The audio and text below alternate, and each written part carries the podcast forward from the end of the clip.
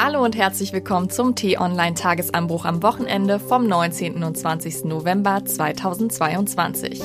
Mein Name ist Alexandra Schaller und ich führe durch unsere Diskussion, bei der wir auf den G20-Gipfel, aber auch auf die Ergebnisse blicken wollen. Die 20 wichtigsten Industrie- und Schwellenländer kamen diese Woche auf Bali zusammen. Unter anderem war auch der russische Außenminister Lavrov vor Ort. Im Mittelpunkt der Verhandlungen standen diesmal der Krieg in der Ukraine, aber auch das Thema der Erderwärmung.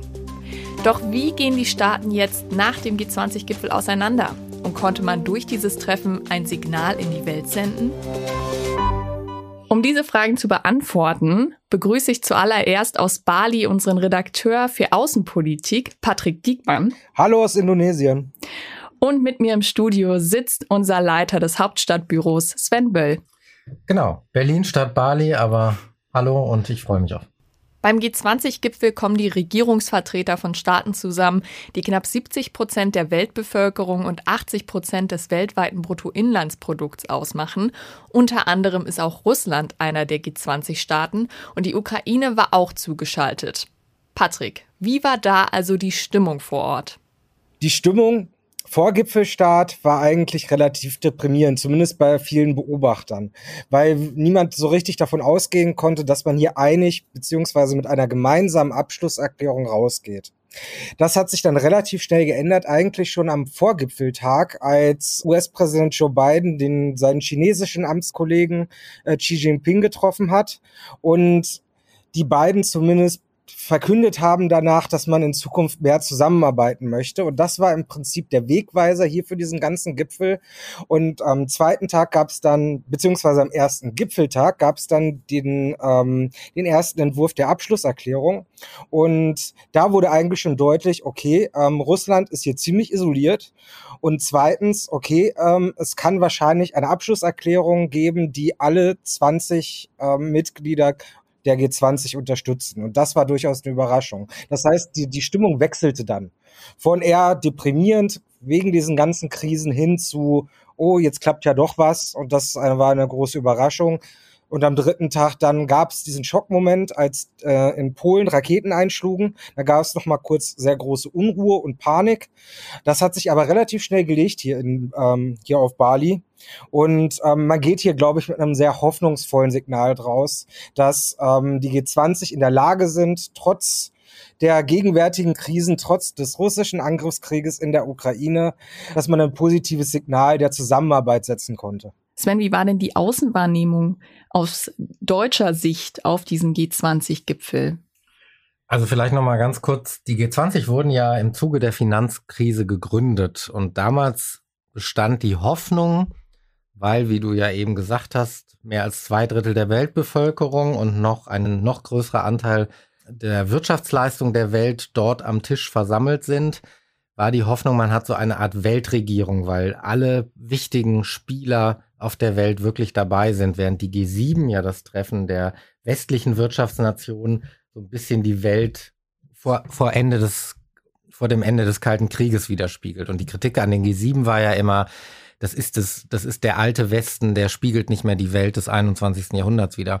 Die Hoffnung bei den G20 war, dass das anders ist, dass vielleicht eine Weltregierung entstehen kann, dass sie das regeln können, was die UNO in Jahrzehnten nicht so richtig geschafft hat. Zwischendurch war dann wirklich auch die Enttäuschung groß, weil die G20 eigentlich lange Zeit dann auch nur Kommuniqués verabschiedet hat, wo so im, im Wesentlichen drin stand, wir bekennen uns dazu, dass es eine Welt gibt. Aber da enden auch die, endet, endet auch das gemeinsame Verständnis schon. Und das war jetzt nochmal insofern bemerkenswert, weil ja so ein Gremium, was so viele Interessen vereinen muss und auch in diesen Kommuniqués ja immer eigentlich das so ist, dass alle dazu stehen können, war ja die Erwartung nicht allzu groß, weil Russland ja ein Teil davon ist, dass das Ganze blockiert ist. Und das ist jetzt sicherlich das wesentliche Ergebnis, dass es gelungen ist, die anderen 19 unter einen Hut zu bringen.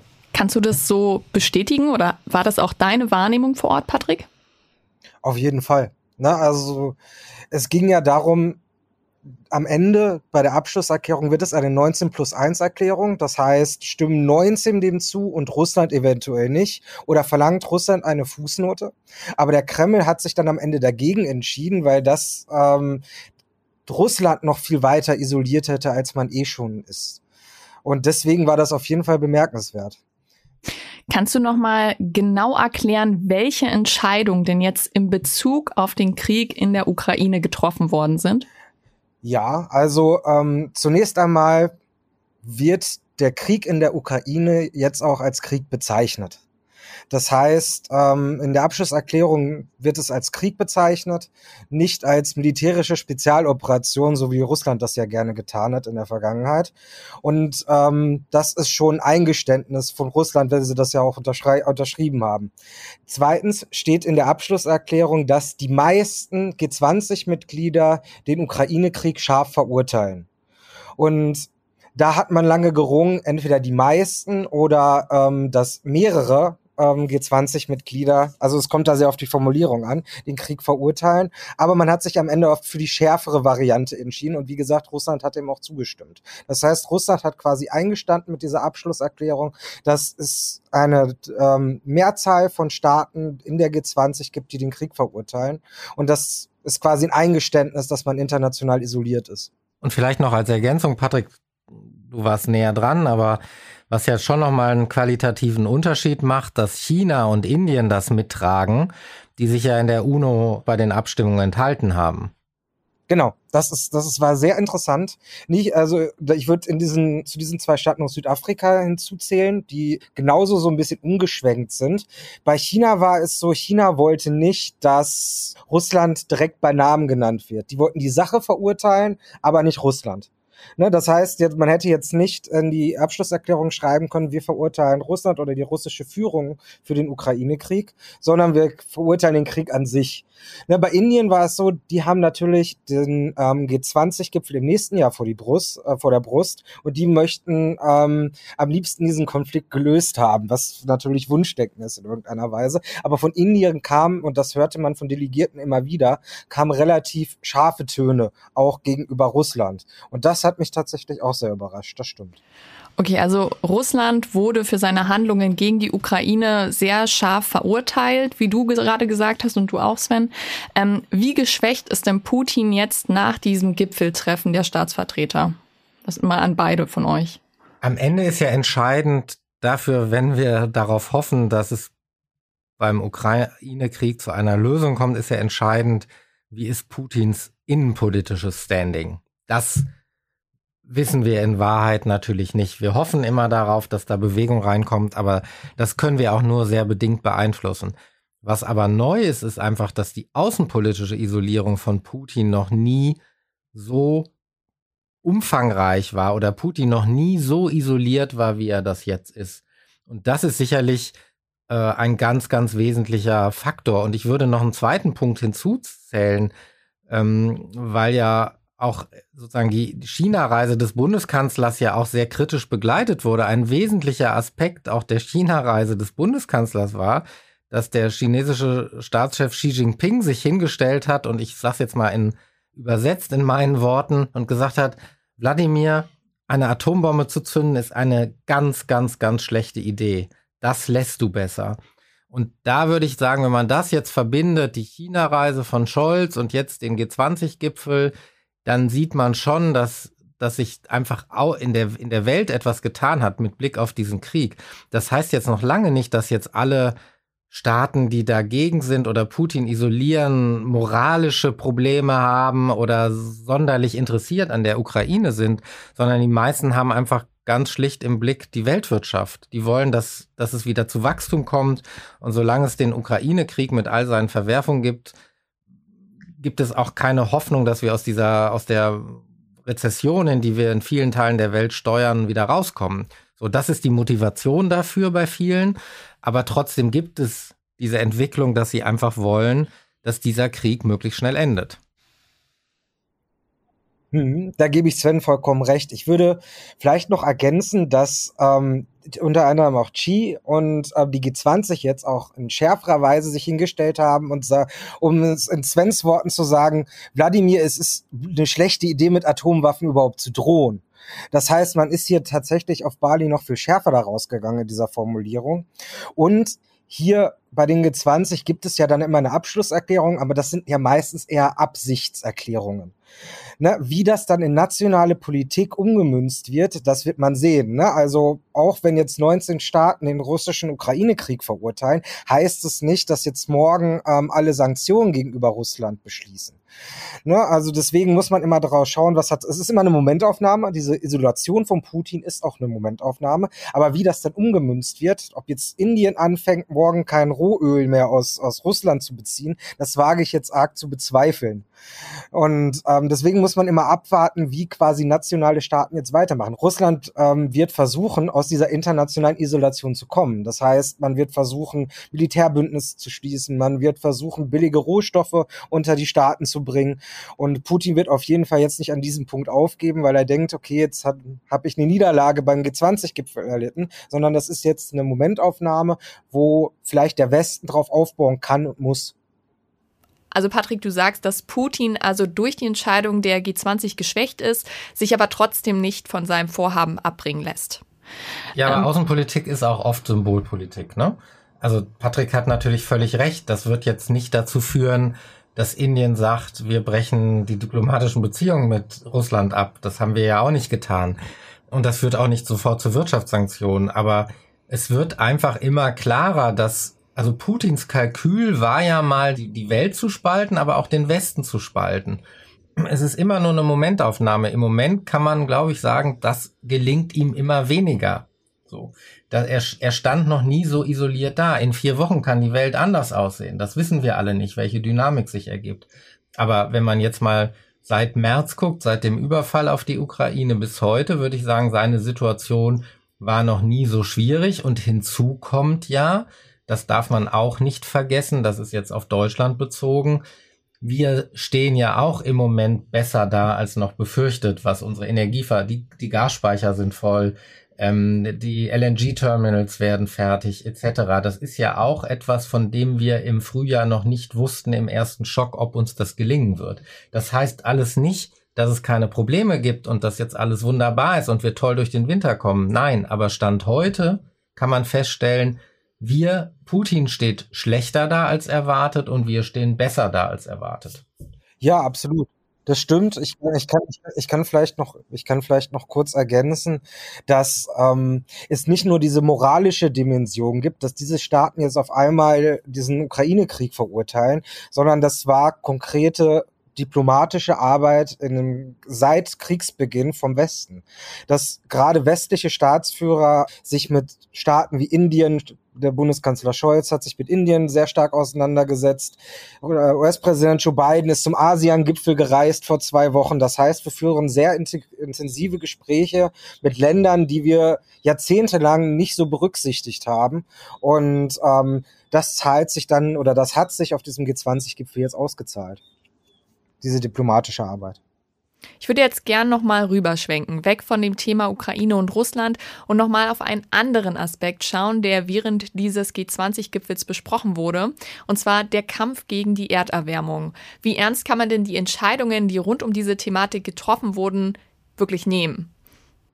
Also, ich bin ehrlich gesagt ziemlich skeptisch in der Frage. Natürlich da haben die G20 der, dem Klimagipfel noch Rückenwind gegeben jetzt. Und dieses Bekenntnis zum 1,5 Grad Ziel ist nicht neu, aber es ist gut, dass das nochmal gemacht wurde. Aber wie ich gerade gesagt habe, hängt es ja immer davon ab, wie das dann in nationale Politik umgemünzt wird. Und da sind einige Länder dabei, die jetzt gerade andere Probleme haben, wie die Rezession, wie ähm, wie, wie gesagt, dieser Krieg, der da in der Ukraine passiert. Und ähm, ich habe immer noch das Gefühl, leider muss ich sagen, dass das Klimathema noch nicht so hoch priorisiert wird, wie es eigentlich äh, priorisiert werden sollte. Weil eine Absichtserklärung in der Abschlusserklärung, wie gesagt, ähm, bedeutet nicht, dass jetzt Länder jetzt sich verpflichten, das 1,5 Grad Ziel ein, einzuhalten und dann eventuell auch sanktioniert werden, wenn sie das nicht tun. Da, wie gesagt, das ist nur die Absicht und die Absicht, würde ich jetzt mal sagen, kostet nichts. Und so war es leider in der Vergangenheit auch. Das haben wir leider auch oft in der Entwicklungspolitik gesehen, dass oft die Absicht gut war, aber am Ende was an praktischer Politik beziehungsweise an konkreten politischen Maßnahmen da rausgekommen sind, war dann eher mau. Sven, kannst du noch mal so ein bisschen auf deutsche Sicht sagen, was glaubst du, inwieweit wir diese, dieses Vorhaben, was jetzt bei der G20 getroffen wurde, wirklich einhalten können? Also nur ganz kurz, ich stimme da Patrick völlig zu. Also dass, dass man sich zu etwas bekennt oder vorhat, etwas einzuhalten, heißt ja noch nicht, wir machen es. So, also das ist eine sehr, sehr unverbindliche Formulierung. Und wir selbst sind ja im Moment auch nicht die allergrößten Vorbilder. So, das muss man ja auch sehen. Wir haben ja auch einfach durch die Ukraine, durch den Ukraine-Krieg und dessen Folgen haben wir ja auch umgesteuert. Also wir haben ja auch Kohlekraftwerke wieder reaktiviert. Wir importieren, wir ersetzen russisches Gas durch ähm, verflüssigtes Erdgas, das sogenannte LNG, was äh, angeliefert wird, ähm, weil wir einfach noch nicht stärker auf Erneuerbare gehen können, weil die das also wir wir machen sind ja im Moment auch keine Vorbild, vorbildlichen Klimaschützer. Ähm, wir müssen jetzt einfach gucken, dass wir das, was die Bundesregierung angekündigt hat, den Ausbau der Erneuerbaren zu beschleunigen, dass wir das auch tatsächlich machen. Ein positives Signal finde ich immerhin, dass man ziehen kann, ist, dass die Haushalte und die Industrie ihren Gasverbrauch drastisch reduziert haben.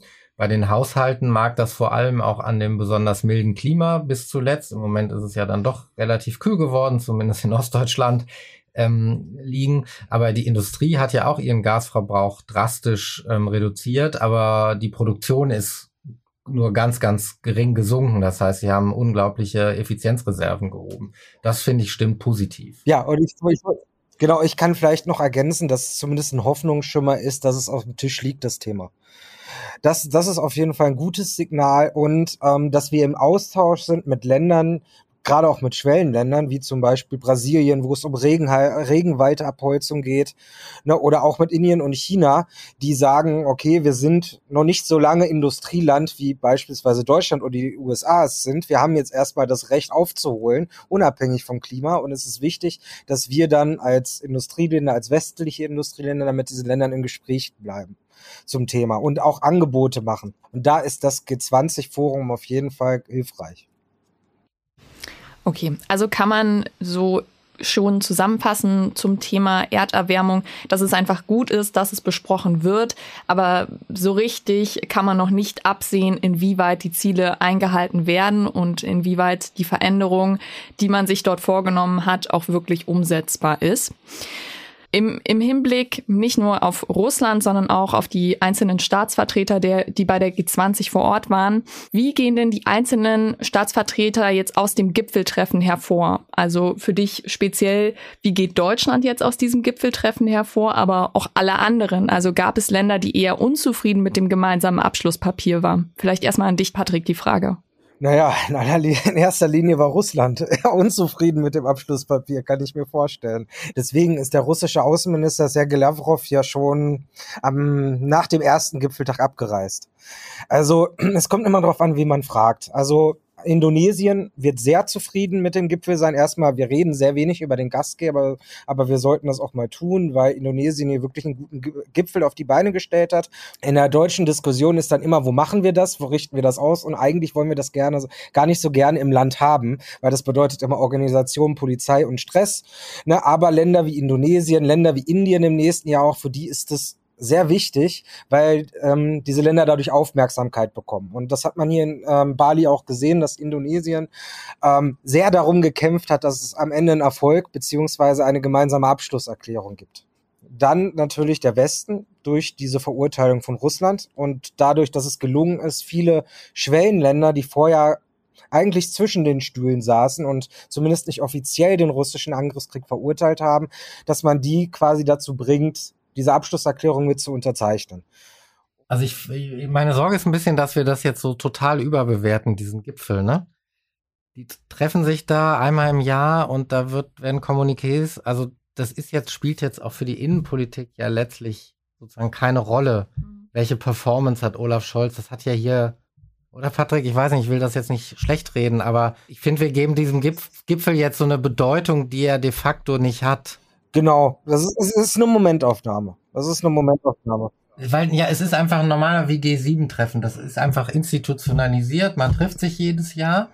aber das ist jetzt nicht, das ist auch jetzt kein Ereignis, wo jetzt alle das ganze Jahr darauf hinarbeiten. Ne? Die, mhm. haben, die treffen sich halt immer im Herbst. G7 ist meistens im Sommer, G20 ja. war auch schon mal im Sommer. Ich würde jetzt nur sozusagen, wie sind die, also geht der Ski jetzt gestärkt oder der Kanal, der Trudeau? Ich, ich, ich, wir können das machen. Ich glaube nur, dass wir es ein bisschen überbewerten, sozusagen von der Bedeutung. Wir geben ihm mehr Relevanz, als es hat. Ich glaube, es ist, es, ich glaube, es ist ein Wegweiser wohin steuert das Ganze? Ne? Also wenn man, wenn man jetzt Ski erlebt hat, zum Beispiel, ich meine, da haben wir zum Beispiel im Westen nicht so die Insicht, was passiert in China oder was passiert in der KP. Ne? Also wenn es da ein Umsteuern gibt, dann gibt es, also da gibt es hier das Forum, darüber zu reden. Ne? Aber es ist eine Momentaufnahme, da hat Sven schon recht. Und ähm, ja, wie gesagt, es kommt darauf an, ob man diesen Weg dann weiter beschreitet. Ja, und ich glaube, also da gilt das Alter, das hat Angela Merkel früher immer gesagt, da kommt nicht so wahnsinnig viel bei rum bei solchen Gipfeln, aber es ist trotzdem wichtig, dass es sie gibt, damit man überhaupt zusammensitzt und miteinander redet. Ja. Ne?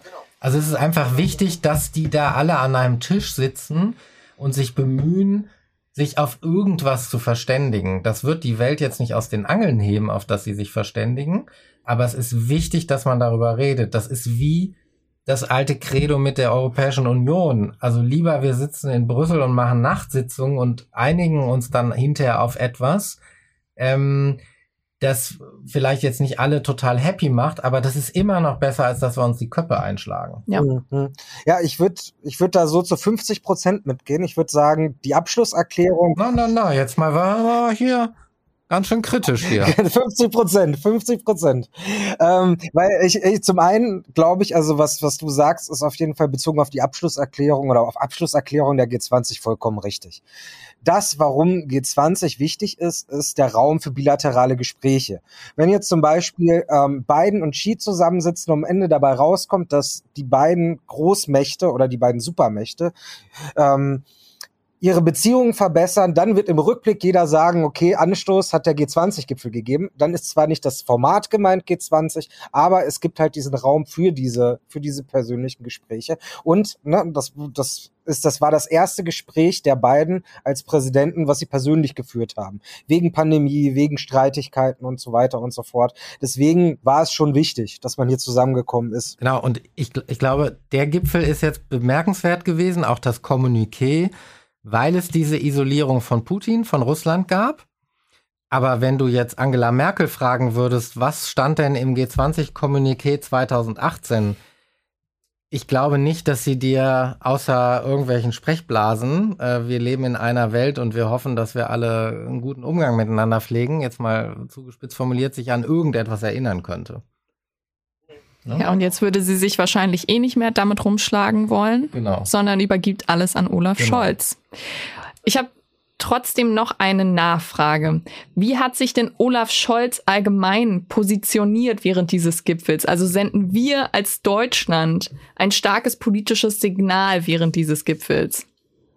Also du warst da näher dran. Es gibt ja nur dieses Foto, was der Regierungssprecher ähm, verbreitet hat, was die wichtigste deutsche Nachrichtenagentur dann auch entsprechend verbreitet hat, gibt es ein Foto, ähm, wo alle wichtigen Staatenlenker dieser Welt zusammenstehen äh, und, und Olaf Scholz zuhören. Also das hat den Eindruck schon vermittelt, der deutsche Bundeskanzler ist auf der internationalen Bühne angekommen und wird auch ernst genommen. Wie gesagt, man muss dazu fügen, das hat der deutsche Regierungssprecher verbreitet, der äh, dessen Aufgabe ist es, dass der Kanzler möglichst gut dasteht. Trotzdem wird Deutschland natürlich ernst genommen. Was ich fast noch einen wichtigeren Aspekt finde, ist eigentlich, dass Olaf Scholz relativ reisefreudig ist und relativ viel unterwegs ist und dass er vorher in Vietnam und Singapur war, dass er in China war, dass er eigentlich sehr aktiv international ist und gerade natürlich auch versucht bei diesen Gesprächen, das spielte ja jetzt auch auf der Wirtschaftskonferenz in Singapur eine Rolle, wo auch der Wirtschaftsminister Robert Habeck war, dass wir versuchen, dadurch ja auch diese Abhängigkeit von China, die unsere Wirtschaft ja hat, zu reduzieren. Und das geht natürlich nur, indem wir andere zu anderen Handelspartnern bessere Beziehungen aufbauen oder bestehende ausbauen. Und da ist die Bundesregierung, finde ich, schon relativ aktiv. Absolut. Genau, ich kann, ich kann vielleicht noch ergänzen, dass ähm, zumindest wenn man hier so internationale Beobachter gesprochen hat auf dem Gipfel, dass der China-Besuch von Olaf Scholz sehr gut angekommen ist. Und dass viele gedacht haben, dass das so den Grundstein auch gelegt hat für das, was wir jetzt hier erlebt haben, auch in Bezug auf China. Der Besuch wurde in Deutschland manchmal eher kritisch gesehen, aber außen im Ausland tatsächlich dann noch positiv. Und ähm, man darf nicht vergessen, glaube ich, dass Olaf Scholz ja nicht mal ein Jahr im Amt ist. Das heißt, diese Drähte, die Angela Merkel hatte, die hatte er ja von Anfang an erstmal noch nicht. Ne? Und dass er jetzt sehr viel gereist hat und ähm, dass man hört, dass er schon mit sehr vielen Staats- und Regierungschefs einen persönlichen Draht hat, dass man die mal eben anrufen kann, wenn was ist. Ne? Das war etwas, das musste er sich in diesem Jahr aufbauen und das ist anscheinend und da muss man immer vorsichtig sein, aber zumindest bei vielen äh, erfolgreich gelungen. Noch eine Abschlussfrage. Mit welchem Gefühl gehst du denn jetzt, Patrick, aus diesem Event auf Bali? Also ich glaube zum einen, also ich hatte, wie ich am Anfang schon gesagt habe, keine großen Erwartungen an den Gipfel. Also ich habe nicht erwartet, dass es gar zu einem gemeinsamen Foto oder zu einer Abschlusserklärung kommt. Deswegen bin ich positiv überrascht und ich bin sehr froh darüber, dass man, dass die G20 zumindest gezeigt haben, dass sie untereinander trotzdem reden können. Und ähm, dass sowas wie der Angriffskrieg in der Ukraine nicht unverurteilt geblieben ist, ist auf jeden Fall etwas, was, wie gesagt, uns hoffnungsvoll in die Zukunft blicken kann. Aber natürlich bin ich auch weiterhin so ein bisschen skeptisch, weil wir müssen gucken, wo sich das Ganze jetzt hin entwickelt. Weil konkrete Politik, das hatte ich auch schon gesagt, ist das jetzt noch nicht. Und wir müssen mal schauen, ähm, wie jetzt zum Beispiel die bilateralen Beziehungen zwischen Russland und China werden. Und ich finde, Patrick, du hast diesen G20-Gipfel und natürlich auch du, Sven, sehr gut zusammengefasst. Und damit würde ich die Diskussion jetzt gerne schließen. Ich danke euch, lieber Patrick, lieber Sven, für dieses interessante Gespräch. Ich hoffe auch, dass es Ihnen, liebe Hörerinnen und Hörer, gefallen hat. Wenn ja, dann abonnieren Sie doch gern den Tagesanbruch-Podcast, dann verpassen Sie keine Folge.